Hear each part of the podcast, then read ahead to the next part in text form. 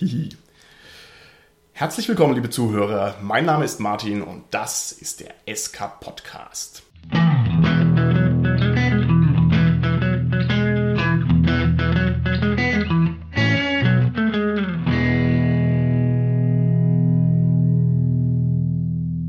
Mit mir heute im Studio sind meine Gäste, die Sarah, der Gernot und der Holger. Hallo, hier ist die Sarah. Hi, hier ist der Gernot. Ja, hallo, der Holger hier. Unser heutiges Thema sind krumme Touren.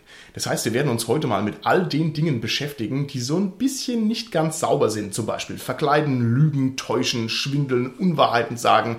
Alles, wofür ein der Nikolaus ordentlich übers Knie legen würde.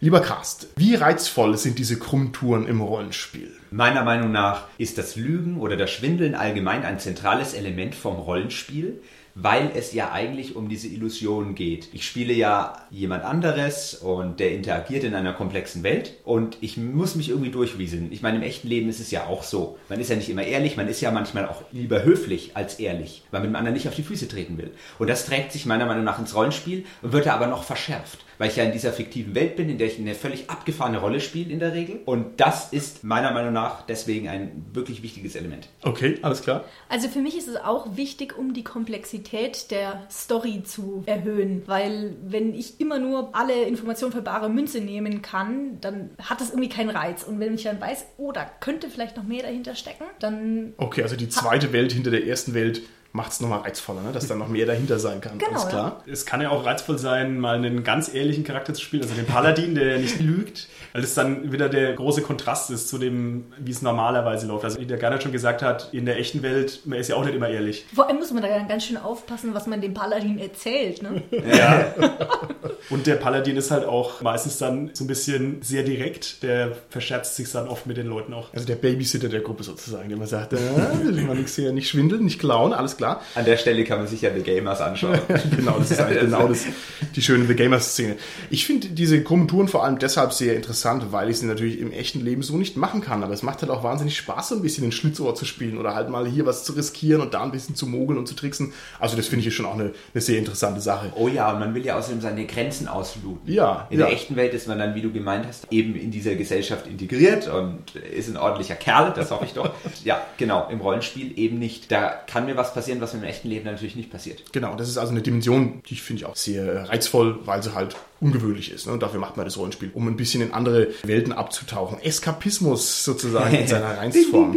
Jetzt muss ich aber nochmal grundlegend fragen, ab wann ist denn das Geschwindel eigentlich Geschwindel? Denn wenn wir uns zusammensetzen und die Sarah sagt, ich spiele die Barbarenprinzessin und der Gernot sagt, ich spiele den Alchemisten, ist es dann nicht jetzt ohnehin schon geschwindelt, wenn ihr mir das einfach so behauptet? Und wenn ich sage, ich bin der Overlord, was sagt ihr dazu? Das finde ich eigentlich noch nicht wirklich geschwindelt, weil sonst könnte ich ja das Rollenspiel nicht spielen. Die Rolle, die ich mir aussuche, klar, spiele ich die nur, aber ich suche mir die ja schon aktiv aus und das ist jetzt nicht, ich werde da reingeworfen. Also es gibt natürlich auch One-Shot oder so, dann, aber da kommen wir, glaube ich, dann noch dazu. Ich schließe mich dem an, das ist eine Frage des Bezugssystems. Wenn wir sagen, wir spielen Star Wars, dann einigen wir uns darauf, dass die Geschichte von Star Wars stimmt und dass dieser Handlungsrahmen so besteht. Und dann kann ich zum Beispiel auch einen Jedi spielen. Und das ist dann kein Gelüge, weil wir uns vorher zusammengesetzt haben und uns darauf geeinigt haben. Ich hätte mir so gewünscht, du sagst jetzt, weil ich ein Jedi bin. Ja, genau. Das wäre halt viel cooler gewesen, auch für unseren Podcast viel attraktiver. Das darf ich hier aber nicht sagen.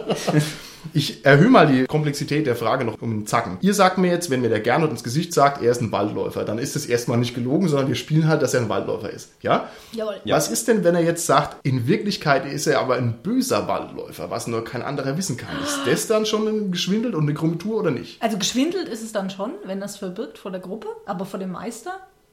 Von dem was, Sarah? Äh, verdammt! Vor dem Spielmeister. Wir können uns auf so einen Kompromiss Oh, sehr einigen. schön. Der Spielmeister. Ist super. Also du würdest mir sagen, wenn er es verbirgt vor den Mitspielern, dann ist es schon so eine geschwindelte Rolle. Dann hat es eine andere Qualität. Ja, würde ich natürlich schon sagen. Jetzt ist die Frage, was passiert denn, wenn er einen Waldläufer spielt, aber er spielt eigentlich einen bösen Waldläufer, der aber gar kein böser Waldläufer ist, sondern ein böser Hexer. Und wem erzählt er das dann in dem Beispiel-Setup? Erzählt er das dann allen oder erzählt er das keinem? Oder wie, wie meinst du das? Ja, was sie halt dann herausfinden, je nachdem. Und dann denken sie, oh, jetzt haben sie herausgefunden, wer es ist. Und dann, Okay. An der Stelle denke ich, dass der Spieler zum Spielleiter ganz offen sein muss und ihm alle Karten auf den Tisch legen muss. Der Spielleiter muss es wissen, der muss es in der Welt einbauen. Weil wenn derjenige nämlich mal durchsucht wird oder sonst irgendwie geprüft wird, dann muss der Spielleiter natürlich die faire Chance haben, das zu wissen. Der Spielleiter, da muss das auch trennen. Der ist ja quasi die Engine. Der urteilt ja auch nicht über dich finde ich eine Position, die ich so teilen würde. Man könnte auch das Gegenargument anbringen, dass es schon auch eine gewisse Konkurrenz geben kann zwischen Spieler und Spielleiter. Also vielleicht jetzt nicht so wie wir das spielen, aber ich kann mir das schon vorstellen. So der klassische Dungeon Roll, ja, der läuft doch darauf raus, dass der Meister versucht, die Helden umzulegen. Und jetzt würde ich schon sagen, in so einem Setup wäre es dann schon interessant, dass ich halt dem Spielleiter nicht auf die Nase binde, dass ich noch einen Dolch im Stiefel habe, sondern dass ich halt dann erst sage, hier guck mal auf mein Heldendokument, da ist noch ein Dolch im Stiefel. Also, weiß ich nicht ist jetzt nicht meine Art, aber kann ich mir schon vorstellen, dass das auch ein strategisches Element sein kann. Was sagt ihr denn dazu? Also bei uns gilt immer, wenn ich dem Spielleiter nicht gesagt habe, ich habe etwas dabei, dann habe ich es auch nicht dabei. Ne? Oder wenn es nicht auf dem Blatt steht. Okay. Wenn nämlich auf meinem Blatt steht, ich habe doch einen Dolch im rechten Stiefel, der steht doch da, mhm. dann muss ich als Spielleiter sagen, alles klar, wir haben irgendwann mal bestimmt drüber gesprochen und vor allen Dingen, du hast es aufgeschrieben, dann glaube ich es dir. Hat der Spieler eurer Meinung nach eine Hinweispflicht gegenüber dem Spielleiter? Also müsste der rechtzeitig sagen, Moment, Moment, Moment, wir werden hier gerade von der Garde eingesagt, aber Spielleiter denkt dran, ich habe noch eine Pfeile in meinem Handschuh drin oder muss der das nicht sagen? Das kommt darauf an, wenn der Spielleiter schon Einsicht hat in die Charakterblätter, sage ich mal. Also irgendwie hat sich vorher mal kopiert, dann nicht unbedingt, weil dann steht es ja meiner Meinung nach drauf. Wenn das wirklich irgendwie so ein, so ein Geheimnis ist, so ich bin eigentlich der Sohn des Königs und keiner darf es wissen, das sollten ja die Mitspieler auch nicht wissen. Ja, aber Holger, wie ist das dann? Kann. Ich meine, ich muss den Spielleiter doch darauf hinweisen, wenn ihm offensichtlicherweise was nicht aufgefallen ist. Also meiner so, Meinung nach. Ja, aber dann würde ich das nicht so öffentlich sagen erstmal, sondern hm. quasi wir müssen mal kurz rausgehen und das bereden oder sowas. Um auf die Frage zurückzukommen mit den Waffen, zum Beispiel hier versteckte Pfeile im Stiefel oder mhm. immer. Normalerweise fragt ja in der Situation der Spielleiter die Spieler, habt ihr Waffen dabei? Okay. Im Körper, oder? Nicht, machen wir glaube ich meistens so. Wir machen es zum Beispiel schon so, aber das ist natürlich auch ein Immersionsbreaker zum Beispiel. Das zerstört den Flow. Ja, wenn ich sagen mhm. muss, wie viel Geld habt ihr dabei, schaut mal auf euer Handy, wir müssen alles rascheln anfangen, ist eigentlich uncooler, als wenn ich halt einfach da drüber gehen würde. Aber du hast natürlich schon recht man könnte das schon so machen, dass man erstmal die Informationen einholt. Ich finde es schwer, muss ich sagen. Ich kann es auch nicht gut lösen.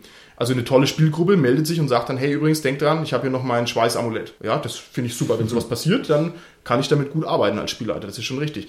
Mir fehlt auch als Spielleiter einfach der Überblick über die ganze Sache. Ich weiß nicht, was jeder in seinem Inventory drin hat. Richtig, und das ändert sich ja laufend. Ja. Also das ist schon ziemlich schwierig. Deswegen muss der Spieler eigentlich mithelfen. Also man spielt ja gemeinsam, trotz mhm. allem. Mhm. Auch wenn die Situation in-game nicht so ausschaut, ist es so, dass man gemeinsam zusammen etwas spielt.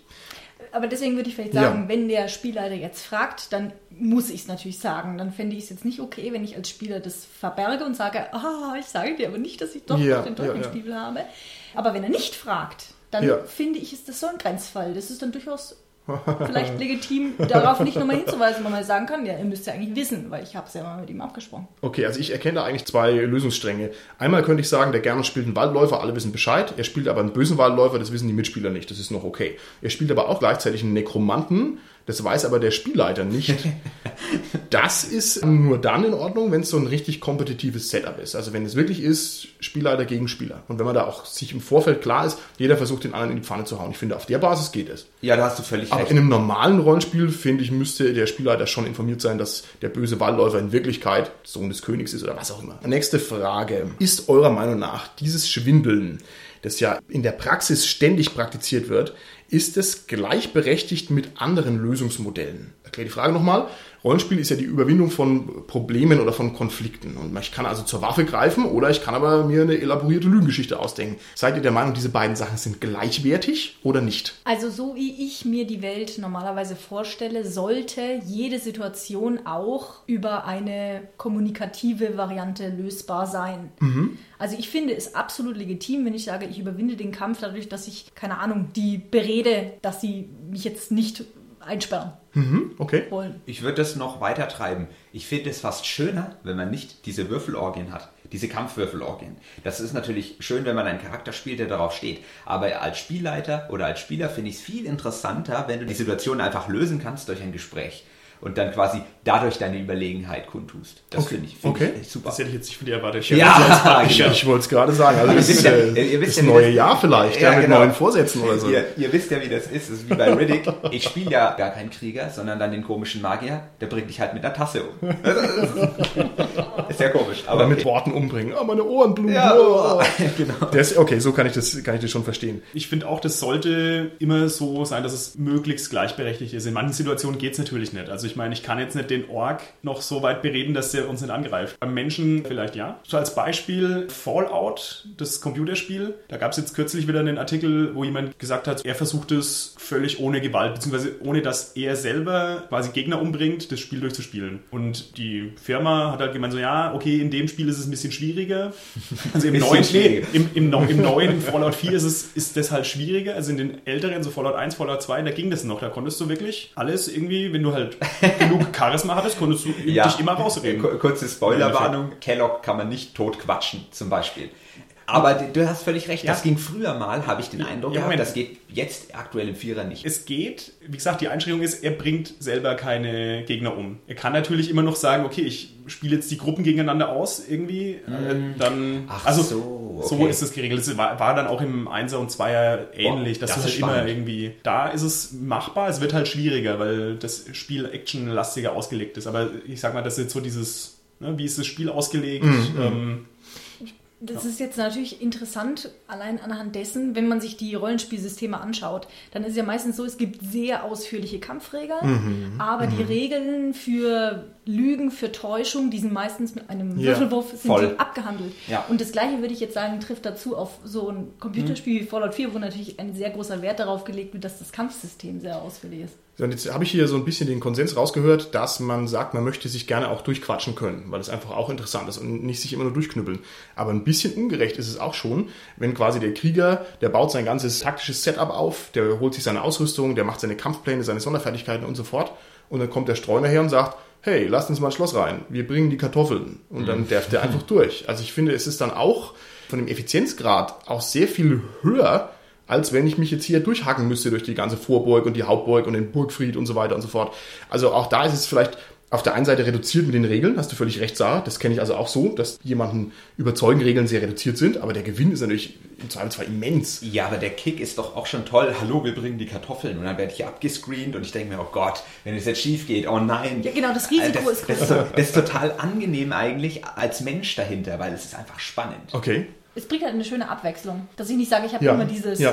Hacken und Schnetzeln. Also als Burgwache, ich kaufe das dann dem zwei Meter großen, nur mit Lendenschutz bekleideten Barbaren nicht unbedingt ab, dass der da nur die Kartoffeln bringt. Der, wieso, der hat halt nie lesen und schreiben gelernt. Der muss halt der Kartoffel Ja, kriegen. Kartoffeln nein, verkaufen. dann, dann würde ich wenigstens sagen, so, was ist denn mit dem großen Schwert auf deinem Rücken? Ne? Ähm, Das ist zum Kartoffelschneiden. genau.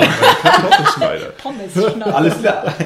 Also nein, ich, ich will nur darauf hinaus, das ist natürlich auch immer sehr vom Charakter abhängig. Also dem Streuner kauft man sehr viel eher ab Ja. als dem Megakrieger. Ich finde es übrigens immer schade, wenn sowas nicht möglich ist, weil ich mich dann mit Charakteren, die sehr social sind, immer benachteiligt fühle. Ja, weil ich das. Gefühl habe, ich bin in ganz vielen Situationen ziemlich nutzlos, obwohl ich extrem viele Erfahrungspunkte da rein investiert habe, meine sozialen Fertigkeiten hochzuprügeln. Ja, das ist richtig. Es gibt noch eine dritte Unwucht, die ich da sehe. Diejenigen, die gerne und viel reden und viel lügen, haben natürlich diesen Vorteil im Rollenspiel auch dann, wenn sie Kronk den Barbaren spielen. Ne, weil deswegen bin ich ja immer noch der, der den Helden steuert und der dann sagt, hey, ich erzähle jetzt einfach mal, ich bringe die Kartoffeln. Also mir fällt es ja trotzdem ein, auch wenn halt mein Held wahrscheinlich sehr dumm ist. Und ich kenne das eigentlich nicht, dass sich dann die Leute sehr zurücknehmen, sondern diejenigen, die halt ohnehin gerne und gut schwindeln können, die machen das halt dann auch trotzdem. Also vielleicht beim Barbaren jetzt nicht, das ist übertrieben, aber in der Reihe drüber, der Waldläufer, der würde sich in meiner Spielerfahrung trotzdem rausreden, wenn der Spieler halt jemand ist, der gut reden kann. Da hast du voll recht. Und das ist wirklich auch ein wichtiger Punkt. Man kann das aber so ein bisschen schönen. Die Sarah hat zum Beispiel mal eben diesen Barbaren gespielt. Und alle haben quasi nach einer Illusionswand gesucht und haben dann riesen Trara gemacht. Und der Barbar, der war halt einfach nicht interessiert. Der hat sich halt einfach quasi dann dagegen gelehnt, wo er die vermutet hat, und ist umgefallen, weil da war eine Illusion. Sehr Okay, intelligent okay. gemacht. Und das ist dann schön und das passt dann wieder dazu. Ja, Also die Frage ist, wie verpackt man es? Da muss man dazu sagen, dieser Charakter hat einen ganz besonderen Reiz für mich gehabt, weil das eine hohe Herausforderung war. Die Situation, in die ich normalerweise nicht eingreifen hätte können, weil mein Charakter ja ziemlich dumm war, wie, wie Stroh. Diese Situation dann so umzumodeln, dass ich mich irgendwie doch mit einbringen kann. Okay. Das war echt lustig. Okay. Ich kenne das jetzt aktuell von Splittermond, dass da sehr differenzierte Regeln da sind für diese sozialen Auseinandersetzungen. Ich meine, es gibt es auch bei Shadowrun, aber jetzt will ich mich nicht zu weit aus dem Fenster lehnen mit Überzeugen und Einschüchtern und dann äh, Willenskraft dagegen und so weiter und so fort. Ich finde, das wird in der Praxis eigentlich so nicht gemacht. Wie ist da eure Erfahrung? Kennt ihr das so, dass dann einer sagt, oh, die Einstellung des Gegenübers, die ist leicht positiv. Der Umstand ist leicht negativ. Ich bin ein gesuchter Massenmörder, minus 10 Punkte. Und ich sage ihm, bitte gib mir Geld, minus 20. Also kennt ihr das so oder kennt ihr das so nicht? Dieser ganze soziale Umgang, das ist ja viel, viel schwieriger in Tabellen zu gießen als so ein Kampf würde ich jetzt mal behaupten. Also, Wobei für den Kampf wird sehr ja, viel Mühe aufgewandt. Mhm. Du hast ja viel, viel mehr Möglichkeiten, da irgendwie dich rauszureden. Also du kannst ja alles Mögliche machen. Das dann in so Tabellen zu gießen, ist halt sehr schwierig. Also für meinen Geschmack muss ich sagen, selbst wenn es solche Tabellen jetzt gäbe, würde ich, glaube ich, die eher nicht benutzen wollen, weil ich es schöner finde, wenn es eben rollenspieltechnisch ausgespielt wird. Aber das ist ein Widerspruch gegenüber deiner Aussage, du fühlst dich benachteiligt, wenn es diese Optionen nicht gibt, finde ich auf der einen Seite. Und auf der anderen Seite finde ich es auch, dass es dir unlautere Vorteile gibt, weil du ja auch mit deinen schlechten äh, Diplomatie-Skills trotzdem frei reden kannst im Rollenspiel. Also als Gegenargument, einfach nur mal um das zu bringen. Das ist also schon ein schwieriges Spannungsfeld zwischen der Verregelung und dem mit der Umsetzung dann. Als Spielleiter kann ich da aber auch ein bisschen eingreifen, weil das ist ja ohnehin viel Handgewedel. So nach dem Motto, oh, der Händler hat einen guten Tag, kriegst einen Bonus. Mhm. Aber da kann ich auch zum Beispiel sagen, okay, da ist ein Spieler, der ist introvertiert, der sagt nicht viel und der gibt sich Mühe. Dann kann ich das ja mhm. eher als Argument gelten lassen. Ja. Also ich kann einen gewissen mildernden, fairen Einfluss schon haben. Ich denke auch, also das ist vor allem die Hauptaufgabe des Spielleiters in dem Fall, ja, ja. dass er dann das so einsetzt, wie es sinnvoll ist und dem Spieler nicht zu viel zugesteht, selbst wenn er jetzt als Mensch selber sehr gut sich artikulieren ja, kann, ja. dass er ihm einen unlauteren Vorteil gibt, den er eigentlich gar nicht genießen dürfte, weil er die Fertigkeiten nicht besitzt oder kein hohes Charisma hat. Ja. Also da muss ich dann irgendwie so ein bisschen das Balancen. Ich glaube, das genuine Grundproblem liegt darin, dass die Kommunikation einfach sehr viel komplexer ist als Kampf. Und dass es also sehr, sehr viel schwieriger ist, jetzt das akkurat zu modellieren und zu sagen, so und so läuft's, bla bla bla. Beim Kampf, da habe ich ja schon so eine Rasterung, da weiß ich die einzelnen Abläufe und Schritte, aber so ein Gespräch richtig fair zu bewerten und richtig fair rauszukriegen, wenn man das könnte, dann wäre ich ja der Superdiplomat. Dann könnte ich ja auch in echt alle in die Pfanne hauen. Das stimmt, aber ich finde, es ist ein Verbrechen, die Situation einfach mit dem Würfelwurf abzuhandeln. So nach dem Motto, ich gehe mal hin und überzeuge ihn oder nehme ich meinen Würfel und Würfel. Ich finde das furchtbar. Das zerstört für mich alles, wofür Rollenspiel steht, eigentlich. Natürlich ist dieser Würfel notwendig, aber es braucht quasi diese Vorbereitung. Es braucht dieses Gespräch, das den Würfelwurf erstmal legitimiert oder aber auch noch Mali oder Boni äh, hinzusteuert. Ich versuche das im Kampf so zu machen. genau. Dass alle gern würfeln dürfen, was wollen, aber ich versuche dann eigentlich immer, ja, wie du es schon sagst, das ist halt irgendwie schade. Es nimmt die narrative Ebene raus, aber das ist auch sehr schwierig, ob man jetzt hier so einen Überzeugungsversuch auswürfelt. Ich finde es echt schwer. Das ist ein Bruch im Rollenspiel. Ja. Miteinander reden ist das Herz des Rollenspiels und du hast völlig recht, würde ich dir zustimmen, wenn man das rausnimmt, dann ist es schwierig. Aber das bevorteilt halt natürlich die Labertüten. Also wer halt gut labern kann, hat halt einen echt harten Vorteil gegenüber denjenigen, die halt den Wert 18 auf Überzeugen haben, aber nicht so gut reden können, finde ich. Mhm. Naja. Ich weiß es nicht. Okay, ich denke, wir gehen mal ein bisschen rüber in die Praxis. Schauen wir uns mal ein paar Standardsituationen an, wie beim Fußball, wollen wir ja auch jetzt im Rollenspiel die rollenspielerischen Freistöße sicher verwandeln. Und aus dem Grund gehen wir jetzt mal ein paar Sachen durch und ihr sagt mir bitte, wie eure Praxiserfahrungen damit sind, ob ihr da irgendwie Probleme seht oder eine gute Idee dazu habt oder was ihr so generell dazu sagt. Fangen wir doch mal an mit dem Standardfall, dass ein Held sagt, nein, lieber Wächter, das gestohlene Artefakt trage ich nicht bei mir. Und es ist natürlich geschwindelt, denn er hat es bei sich. Was sagt er zu dieser Situation, die ständig auftritt? Da muss man wirklich sagen, der Wurf kann nicht verhindert werden, weil eigentlich der Wächter ist ja misstrauisch und er unterstellt dir was. Und du musst das einfach klar rüberbringen. Das sind halt harte Fakten, da musst du wirklich würfeln. Das ist eigentlich schade, aber ich denke, du kommst nicht so wirklich dran vorbei. Okay. Also es kommt ein bisschen auf die Erwartungshaltung von dem Wächter an. Wenn der jetzt dich schon aktiv danach fragt, habt ihr das Artefakt bei euch? Und dann ist auch noch so eine verdächtige Beule unterm Mantel, dann wird er einen ganz sicher durchsuchen und wird es auch ganz sicher finden. Wenn er jetzt aber von der, also ich weiß nicht, wenn er, wie gesagt, explizit danach fragt, würde ich jetzt sagen, ist es schwierig. Dann würde für mich auch als Spielleiter jetzt der Würfelwurf die letzte Lösung sein, dem Spieler zu sagen, naja gut, vielleicht hast du ja doch mhm. natürliches Glück und mhm. er sieht es halt nicht. Man kommt eigentlich wirklich nicht dran vorbei. Da gibt es aber dann zwei Ebenen. Es gibt halt die Ebene, ich muss erstmal versuchen, mich rauszureden, was normalerweise nicht geht, weil der Wächter ist halt misstrauisch. Ja. Und dann kann ja immer noch sein, okay, du wirst jetzt durchsucht und irgendwie man kann das an sich verstecken. Das ist dann auch nochmal diese, so eine andere Ebene, wo man sagt, äh, das ist ja auch ein Täuschen. Ja, ja, ja.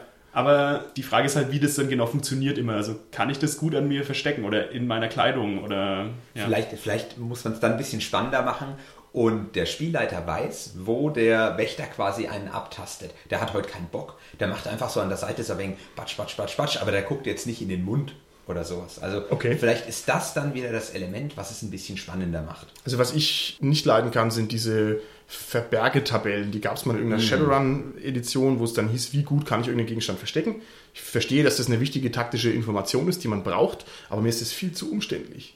Sondern ich würde dann auch eher so nach gutem Glauben sagen, okay, du kannst halt eine Melone nicht verstecken. Es geht nicht, ist unmöglich. Auch wenn du halt Verstecken 1000 hast, ist nicht drin. Aber wenn mir jemand sagt, okay, ich, ich mache jetzt den buckligen Igor und werfe mir einen Umhang drüber und sagt dann, äh, meine Melone. Ich finde, dann hat er halt auch die Melone eigentlich versteckt. Aber dann ist es halt eher, eher wieder so eine narrative Geschichte. Genau, das, da musste ich auch dran denken. Das finde ich sehr, sehr gut. Exakt, das ist einfach individuell. Das kommt drauf an. Genau. Aber da Ja. wäre ich auch genau an dem Punkt, wo ich sagen würde, bitte nicht würfeln auf Verbergen oder was auch immer verstecken, sondern sagen, wo packe ich das hin? Habe ich eine verborgene Tasche im Mantel oder wie auch immer. Also ich als Spielleiter habe damit wirklich ein Problem, wenn jemand sagt, Mhm. ich würfel, weil dann kann ich auch nur den Gegenwürfelwurf von der Waffe machen. Mhm, Sieht das oder kann das tasten oder wie auch immer. Aber wenn er mir jetzt sagt, ich stecke das da hin, ich tue es in meinen Ja, Stiefel ja. oder sowas, dann habe ich ja gleich eine ganz andere Grundvoraussetzung. Das Problem ist auch, dass diese Situationen immer so eine Wasserscheide sind. Ne? Da kannst halt ganz schnell, ganz weit den Bach runtergehen, das ganze Abenteuer, wenn halt der Wächter sagt, nein, nein, nein, hier, Mund auf, mein Freund, und heb mal die Zunge hoch, weil dann sind halt alle im Knast und das Abenteuer ist aus. Also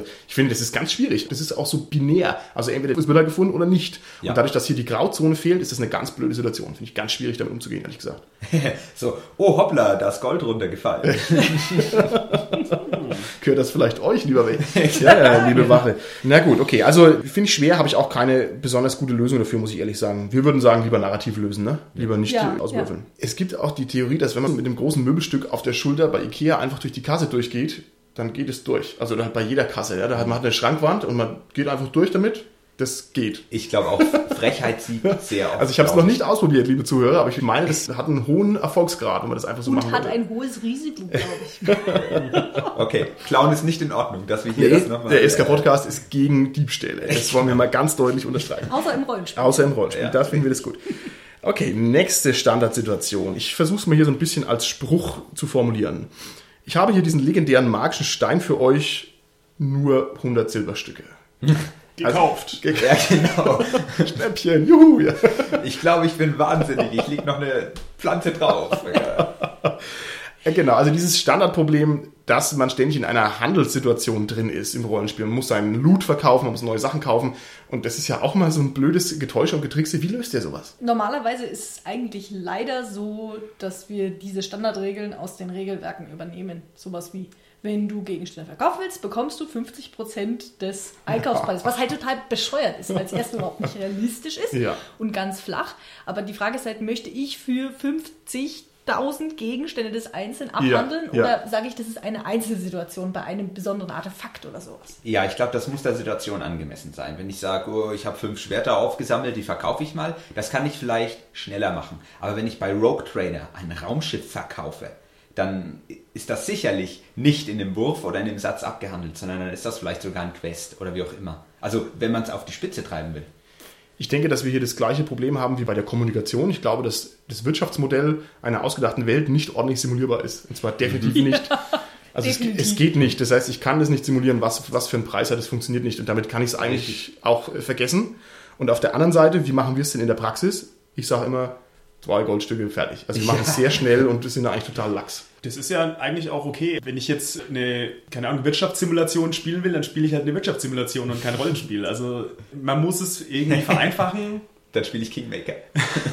Ganz Vielleicht, genau. Nein, man muss es vereinfachen. Es ist auch vollkommen okay, wenn ich sage, alles, was ich immer irgendwie brauche, so die normalen Rationen oder wenn ich die vier Schwerter aufgesammelt habe, das ist eine Standardsituation, die wird halt mit einer Tabelle gelöst. Da steht halt dann drin, okay, 50 Prozent. Aber was du vorhin, Holger, schon mal gesagt hast, quasi diese soziale Situation ist viel zu komplex, um sie in Tabellen zu gießen, finde ich, gilt auch hier. Stell dir vor, du gehst nämlich ins Dorf mit deinen Schwertern. Da ist vielleicht keiner gewillt, dir das abzukaufen oder sonst wie. Und dann kann man durchaus wieder rollenspielerisches Element reinbringen und halt das wirklich anpreisen oder sonst wie. Und das ist dann wieder spannend, aber das geht auch nicht dauernd. Ich kann das nicht fünfmal am Abend machen. Das hat ja dann nicht so viel mit dem Wirtschaftsmodell zu tun, sondern wie die Welt an sich funktioniert. Weil Exakt. es ist klar, dass ich in dem kleinen Bauerndorf da nicht die Schwerter verkaufe. Also die Frage an der Stelle, dieses Beispiel mit dem magischen Stein für 100 Goldstücke, ist jetzt für mich jemand, der so viel Geld hat, dass er sich sowas kaufen kann, lässt er sich so einfach übers Ohr hauen. ne? Weil schön. wenn es jetzt Ja, beispielsweise ja. ein Händler ist, der sich damit auskennt, dann wird er ganz sicherlich nicht darauf hereinfallen. Wenn ich jetzt aber beispielsweise in ein Dorf gehe und dort Regenwasser als Heilwasser verkaufe, Ich würde es kaufen, Sarah. Günstiges Heilwasser, yeah. Naja, aber die, hervorragend. die Touristen, die kann man doch ruhig mal übers Ohr hauen oder das mal versuchen. Naja, das, da, da gibt es ja das Beispiel aus unserer Welt. Ne? Hier, nee, Wil- Wilder Westen, die Schlangenölverkäufe. Das hat ja Ja, damals auch richtig. funktioniert. Ich dachte, du genau. sagst jetzt VW. Und sie verkaufen mir ein scheinbar Abgas einwandfreies Auto, aber nein, okay, Oh, sie tun es oh. doch nicht. Was ist mit Rosttäuscherei? Also ich bringe meinen alten Klepper, mal den mit Schuhcreme schwarz an, sag hier 100 Goldstücke. Geh, wie macht ihr sowas? halt es passiert doch, es passiert ständig im Rollenspiel so ein Zeug, immer zu. Wie geht ihr damit um, Sarah? Ja, vor allem finde ich das schwierig. In der Fantasy-Welt ist ja meistens Rosttäuscherei, wird ja, ziemlich hart bestraft. Ne? Also was eine Todesstrafe oder? Weil es halt auch sehr leicht ist. Ne? Man schibbelt dem Pferd die Zähne ein bisschen ab mit der Pfeile und dann ist halt gleich doppelt so viel wert. Deswegen darf man es halt nicht machen. Oh Gott, die armen Pferde, ey. Wirklich, ja. Wie kriegen die die Schuhcreme wieder runter? Die Hose ist eingesaut von Schuhcreme, ja. Das Pferd hustet. Also wie, wie gehst du damit um? Ich würde dann auch wieder den gleichen Weg gehen. Ich würde mir überlegen, ist das jemand, der sich wirklich übers Ohr lassen hauen kann? Wenn das ein Pferdehändler ist, der viele Finanzen hat, ist der dann so bescheuert, dass er auf Okay. sowas reinfällt? Ja, Okay. der guckt sich das Fell an und hat schwarze Finger, dann würde er ja wohl irgendwie drauf kommen, dass das ein Fehler sein könnte. Mhm. Aber das machst du ja auch nicht. Wenn du dein schlechtes Pferd loshaben willst, dann verkaufst du das ja nicht dem Pferdehändler, wenn du es irgendwie verschönt hast, weil der Ja. findet es ja logischerweise gleich raus, sondern du gehst halt Zum irgendwie. betrunkenen Adligen. Ja, zum Beispiel. Ja. Oder du, oder du sagst halt so, ah, ich muss jetzt unbedingt mein Pferd loswerden für so und so viel Preis. Also der natürlich immer noch über dem Wert liegt, aber quasi weit unterhalb des normalen Wertes für die Qualität, sag ich mal. Das ist halt Rollenspielen. Ne? Ich finde solche Situationen unglaublich lustig. Natürlich, wenn ich jetzt die wahnsinnig ernste Cthulhu-Runde habe, kann ich das nicht machen. Da passt das nicht rein. Aber eigentlich ist es für den Spieler sehr, sehr schönes Erlebnis, wenn man sowas vorbereitet. Als Spielleiter ist man aber wahnsinnig in der Klemme. Weil Ja, ja. mir geht so, ich muss das ja fair bewerten. Und wenn die es Ja. nicht schaffen, dann wandern die wahrscheinlich wirklich in den Knast. Mhm, und also das ist ziemlich schwierig und es kostet sehr viel Überwindung, dann halt wirklich auch die Schlüsse zu ziehen. Also ich finde generell dieser Level an Albernheit, das ist nochmal eine ganz schwere Sache, weil ganz viel von diesen Moglereien und Betrugsgeschichten, die man so abzieht im Rollenspiel, die sind schon echt grenzwertig. ja. Also echt mal so einen komplexen, wie heißt es, Haste oder was, abzuziehen, das passiert ja gar nicht. Das passiert immer nur irgendein Quatsch. Hier, ich gehe mal zum nächsten Beispiel. Es ist immer, es passiert ständig. Hier, wir rasieren uns die Haare ab und ziehen uns ein anderes Hemd an und sind dann neue Persönlichkeiten. Und die Garde erkennt uns nicht mehr, was ja lächerlich ist. Aber so passiert es doch ständig. Was macht ihr denn damit? Lasst ihr sowas durchgehen oder lasst ihr sowas nicht durchgehen? Also ich würde da wieder zurückgehen zu, es kommt darauf an, wie der Spieler sich anstellt. Wenn er jetzt sagt, ich gehe beispielsweise in den Laden und ich kaufe mir Kleidung eines anderen Standes, beispielsweise adligen Kleidung oder sowas, und ziehe die an, dann würde ich natürlich jetzt auch als Wache nicht annehmen, dass der Bettler sich adligen Kleidung leisten kann. Aber wird dir die verkauft, die Kleidung? Weil das war ja damals verboten eigentlich. Auch eine Ja. interessante Frage, ja? wie sich der Spieler halt anstellt. Ne? Und das ist ein wahnsinnig wichtiger Punkt, nämlich, weil eigentlich lasse ich dir mehr auf den Leib schneidern und irgendwie blau war verboten, also in gewissen Zeiten, in gewissen Ländern, wie auch immer. Und ja, genau das ist gerade die schwierige Frage. Aber wenn ich sie dann habe, ein Wächter ist doch nicht frech genug, einen offensichtlicherweise Adligen zu brüskieren, der, der Wächter Ja, ja, selber. stimmt, das also, stimmt schon. Ja, Ich würde es vielleicht so lösen, okay, der Bettler kriegt es natürlich nicht verkauft, weil schau dir den mal an, ne? So ungefähr. Aber wenn du das so graduell machst, dass du sagst, okay, der Bettler kauft sich halt erstmal normale, gute Kleidung und dann geht er in das Geschäft rein, dann wird er eventuell doch bedient. Ne? Also was auch eine gute Lösung ist dafür, ist, dass man es nach dem Slot-Prinzip löst. Also es kann einfach nicht jeder Held sich auf die Schnelle so verkleiden, dass es passt. Aber der, der es halt professionell betreibt, Ja. der Hochstapler, der Gauner, der Trickbetrüger, der kann es halt schon. Und dem würde ich das dann auch abnehmen, aber halt so um die- das normale, den klauen im Bettlaken von, von alleine und bin der neue Sohn des Königs. Das, ist halt, das passiert halt sehr oft, das ist halt Quatsch. Ich meine, äh, man kennt ja natürlich den Spruch, Kleider machen Leute. Das stimmt ja auch. Allerdings brauche ich auch die Etikette dazu. Also ich kann mich dann nicht benehmen wie Absolut. eine Sau. Ja, das ist richtig. Okay, machen wir schnell noch ein paar andere Sachen durch, die einfach Klassiker sind aus dem Alltagsgeschäft. Was ist mit den Illusionen, die gezaubert werden? Ich zaubere einen rasenden Oger mitten auf die Kreuzung und die Garde rennt dann weg vor Angst. Ja, passiert ständig, finde ich. Das ist ein ganz klassischer Move. Magie kann man sich halt nicht vorstellen. Ne? Ja, stimmt. Da sind wir wieder, da, da muss man einfach überlegen, wie das in die Welt reinpasst. Passt der rasende Oger in die Stadt? Ist es wahrscheinlich. Jetzt vielleicht auf, auf einem Feldweg, könnte man ihn vielleicht eher erwarten. Mhm. Vielleicht habe ich dann in der Stadt eher, was weiß ich, eine Baugrube, eine Schuttgrube. Okay, okay. Und eine Schuttgrube, lass uns abhauen. Nein, aber da kommen wir nicht drüber. Verdammt, ich muss so umdrehen. Okay. Das mit dem Oger in der Stadt ist halt so ein Ding, dann rennt die Stadtwache vielleicht weg, um Verstärkung zu holen. Oh ja, also das stimmt. kann natürlich auch nach hinten Ja, losgehen. ja, ja, ja. Ich finde, auch da kann man das rollenspielerische Element reinbringen, weil wenn ich nämlich sage, ich mache was Schlaues, was wirklich in die Situation passt, dann darf ich ja auch wieder Boni geben. Oder wenn es total abstrus ist, dann sage ich, nee, also sorry, das ist total unglaubwürdig, dass jetzt der Oger im Palast rumsteht, Ja. deswegen kriegt die Wache einen extra Bonus auf den Resistenzwurf Das, dagegen. das ist gut. Das kenne ich auch aus Shadowrun so. Da wird es explizit so gesagt. Es gibt also Zaubersprüche, die in irgendwelchen Situationen unrealistisch sind, nach Meisterentscheid. Und der Meister sagt dann, hey, erstens heiße ich Spielleiter und nicht Meister. Und zweitens entscheide ich, ob, der, ob die Rahmenbedingungen einfach so hinhauen, wie sie eben hinhauen. Das finde ich auch gut. Ist halt wieder sehr handwählerisch, ne? weil man liefert sich sozusagen da der Interpretation des Spielleiters aus und das muss man halt auch mögen. Da muss man dem halt entsprechend vertrauen. Ich finde, es ist auch trotzdem ein Problemfeld. Ne? Also ist nicht so, nicht so einfach. Was sagt ihr zu der gefälschten Erlaubnis mit der Unterschrift des Königs, die ein Held gerade eben im Hinterhof sich hergestellt hat und der dann rumläuft und sagt, seht auf dieser Urkunde, ich darf alles. Passiert immer zu. Ich kenne keine Heldengruppe, die das nicht, nicht ständig macht. Vorausgesetzt, es gibt solche Scheine wirklich in dieser Welt, müsste ich erstmal einen in die Finger bekommen, damit ich weiß, wie ich ihn fälschen kann. Das äh, ist wirklich wichtig. Je mächtiger der Betrug, desto mehr Vorbereitung, desto schwieriger muss es sein. Wenn der Spieler sich aber dann wirklich das organisiert, irgendwo einbricht, den dann kopiert, den dann wieder zurücklegt, damit es nicht auffällt und so weiter, dann Okay. hat es verdient, in meinen Augen. Dann Die Frage ist natürlich, wenn ich jetzt ankomme mit dem Freifahrtschein, ich darf alles, sagt der König, ob mir irgendjemand abnimmt, der schon immer in der Stadt wohnt, der mich noch nie gesehen hat, dass ich jemand bin, der von dem König sowas bekommen würde. Ja. Das würde dann vielleicht eher Ja. in Frage stellen. Genau, aber ansonsten, ich finde es schon auch nicht völlig unrealistisch. Also die Leute können alle nicht lesen und schreiben. Und dann komme ich her und halte ihm halt eine Urkunde mit einem Mords silbernen Siegel äh, unter die Nase. Das ist schon beeindruckend und einschüchternd. Wie die Kleidung eigentlich. Und wenn ich jetzt auf, in die Science-Fiction-Richtung gehe, da ist ja ohnehin alles möglich. Also warum soll es da nicht... Hier, schaut meinen Orden an. Ich bin Veteran aus den Weltraumkriegen. Das kann doch Ja. easy gefälscht sein. Warum denn nicht? der Also, Freihandelsbrief ist ja auch wieder so eine Sache, genau. Genau. Wenn die Komplexität der Systeme steigt, dann ist es einfacher, Lücken auszunutzen. Also es sind mehr Lücken da. In komplexen Computerprogrammen, da sind einfach Fehler drin. Das kann man nicht vermeiden. Und wenn ich weiß, wie ich die Fehler ausnutze, dann kriege ich auch das Ergebnis, das ich will. Also dann kriege ich halt auch zum Beispiel eine gefälschte Online-Identität oder so. Also ich finde, man muss eben immer unterscheiden. Kann ein in Anführungsstrichen normaler Mensch erkennen, dass es eine Fälschung ist? Ja, nein. Und kann ein Experte das erkennen? Das Fiese ist halt, dass das wieder der Spielleiter festlegt. Und da, finde ich, stößt man immer so ein bisschen an die Wand, die halt einfach schwer ist, weil der Spielleiter muss dann entscheiden auf die Schnelle, erkennt es jetzt der Weibel, kann der lesen, weiß der, wie so ein Schein ausschaut, lässt er sich einschüchtern und das sind halt eine Menge gestaffelte Entscheidungen, die immer riskant sind. Aber genau dafür sind ja dann im Regelfall diese Fertigkeiten da, wie Fälschen. Mhm. Genau dieses. Ist der Anschein da, das könnte echt sein. Vielleicht ist ein Qualitätssystem da sinnvoll, gibt's ja auch, dass ich sage, Ja. wenn ich bei meiner Fälschenprobe halt 10 Punkte übrig behalte, ist es ein meisterliches Stück, das geht halt dann einfach weiter, als wenn ich sage, ich habe Genau. nur drei Punkte übrig behalten. Wenn so eine Fälschung eh schon schwer herzustellen ist, wäre jetzt hier bei, beim schwarzen Auge würde es eben gehen, sind ja die 10 Punkte gar nicht mal so leicht zu erreichen, sondern da musst du ja schon ordentlich ein Meisterfälscher sein und Meisterfälscher wird man ja auch narrativ abnehmen, dass er sowas kann, weil er halt sagt, hey, ich bin der Meisterfälscher, der kann ja das halt einfach. okay, wir machen noch ein bisschen zügig durch, wir haben noch ein paar andere Sachen. Gehen wir mal in Richtung Spielleiter. Es gibt ja nicht nur die Gesprächsrichtung, dass die Spieler sich selber beschwindeln oder die Welt oder meinetwegen auch den Spieler, dass es geht auch in die andere Richtung. Was haltet ihr denn von einem Plot, der komplett auf einer Lüge basiert und zwar integral? Also zum Beispiel der Klassiker, ihr wacht auf und alles, was ihr erlebt habt, war nur geträumt. Ist das gut? Ist das blöd? Was sagt ihr dazu?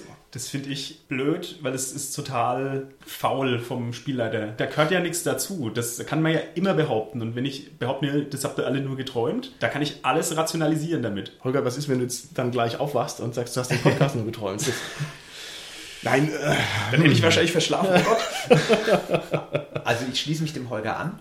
Es kann nämlich nicht sein, dass ich nachher das relativiere. Ich finde es wahnsinnig gut, wenn es Twists gibt und so weiter und versteckte Sachen oder du dann wirklich mit Magie beeinflusst wird, das gar nicht wusstest. Aber das muss dann eine einmalige Situation sein, bei der ich mir sicher bin, die passiert so nicht nochmal. Dieses, ach, ihr habt nur geträumt, völlig ohne Grund, ist Quatsch. Wenn jemand sagt, ihr habt nur geträumt unter dem Einfluss der Schlafpflanze sowieso, okay, gut, das gewinnt dann wieder ein bisschen mehr an Glaubhaftigkeit. Das Problem ist auch, dass das einen hohen Klischee-Level hat, weil man es einfach Ja. schon so oft gesehen und gehört hat. Und wenn es aber einen interessanten Twist hat, geht's zum Beispiel.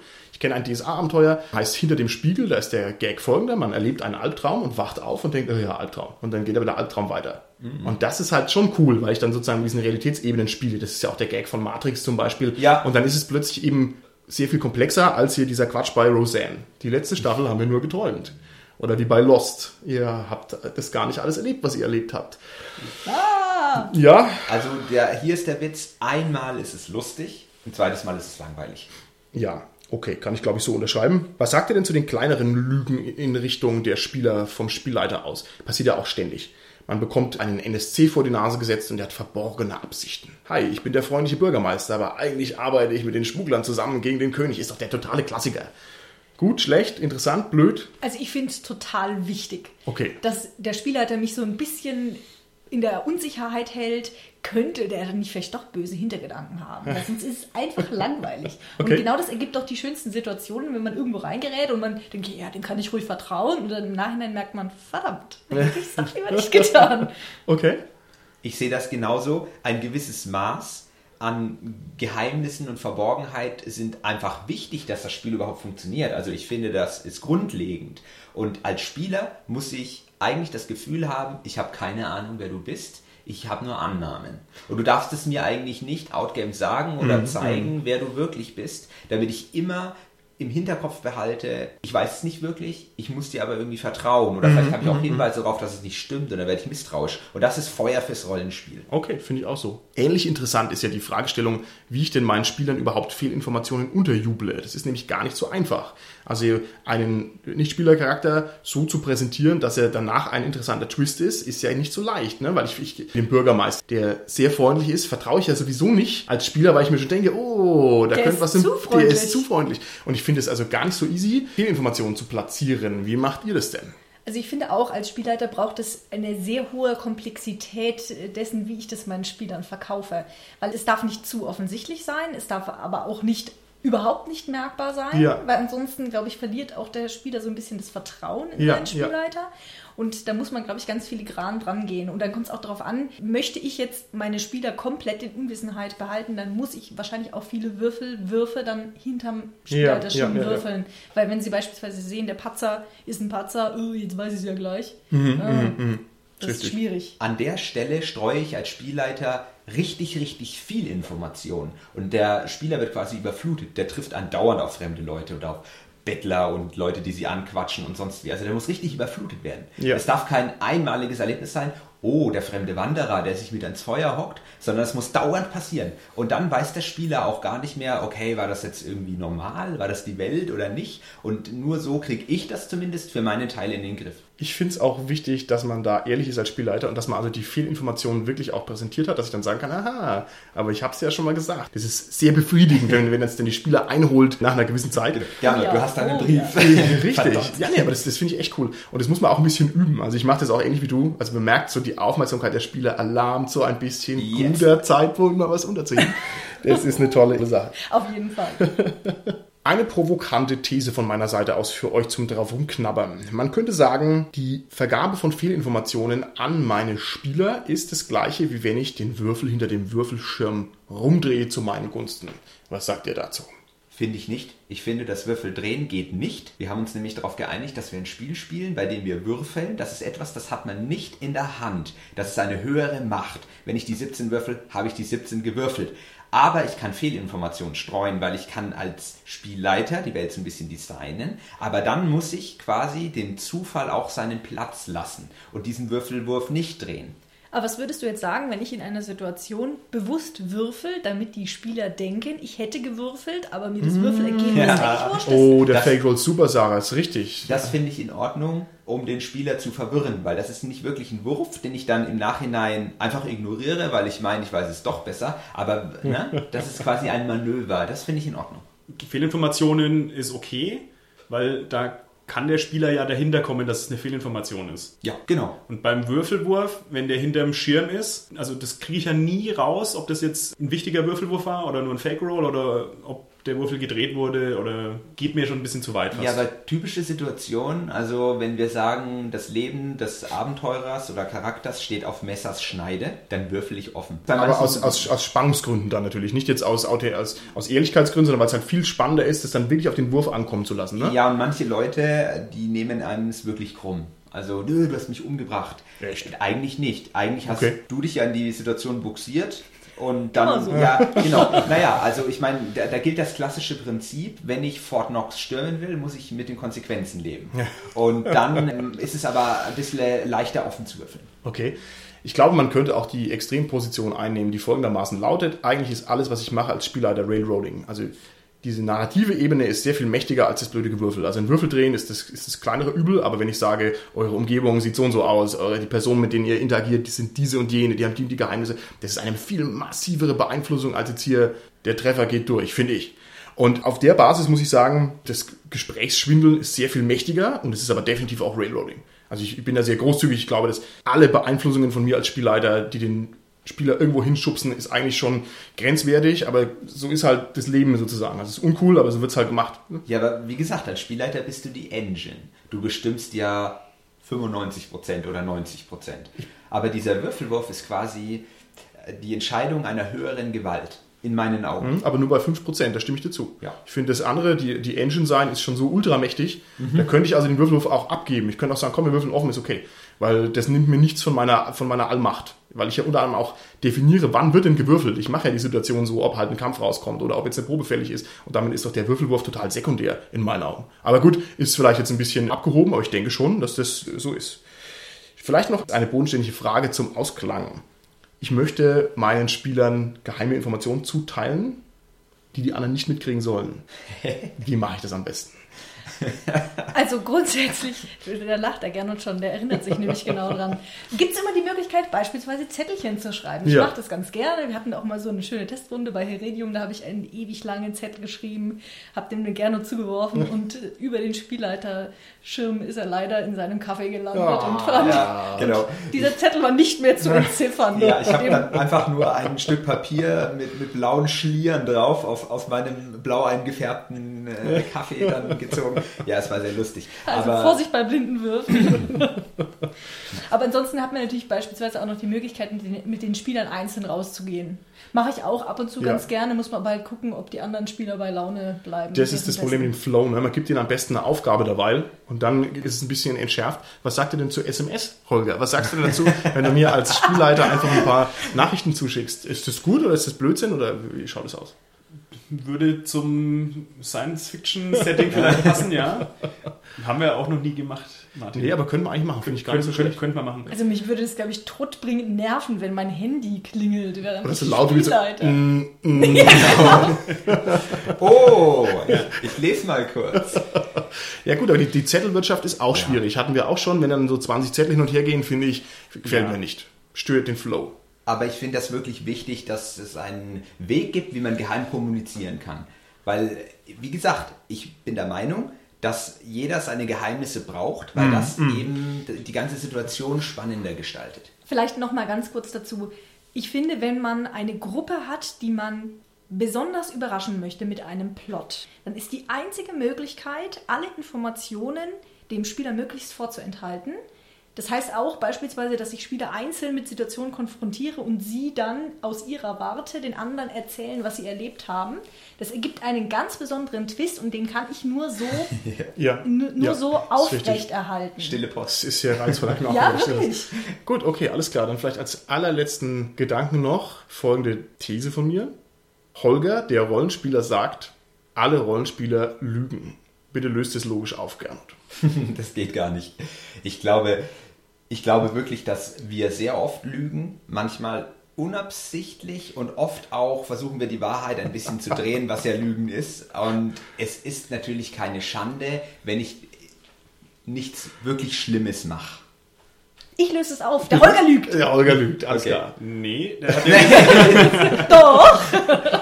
wenn der Martin gesagt hätte, der Holger sagt, alle Rollenspieler lügen immer, Dann Ja. wäre es Oh, ein Paradox. ja, ja, ja. Aber da du mir das immer nicht gesagt Toll. hast. Ich, also das, da hast du jetzt quasi ein 4000 Jahre altes äh, Rätsel aus dem alten Griechenland überwunden mit deiner analytischen Fähigkeit. Ich denke, das ist ein hervorragendes Auto. Ja? Also, dann sind wir an der Stelle raus. Ja, tschüssi, bis zum nächsten Mal. Ciao. Tschüss.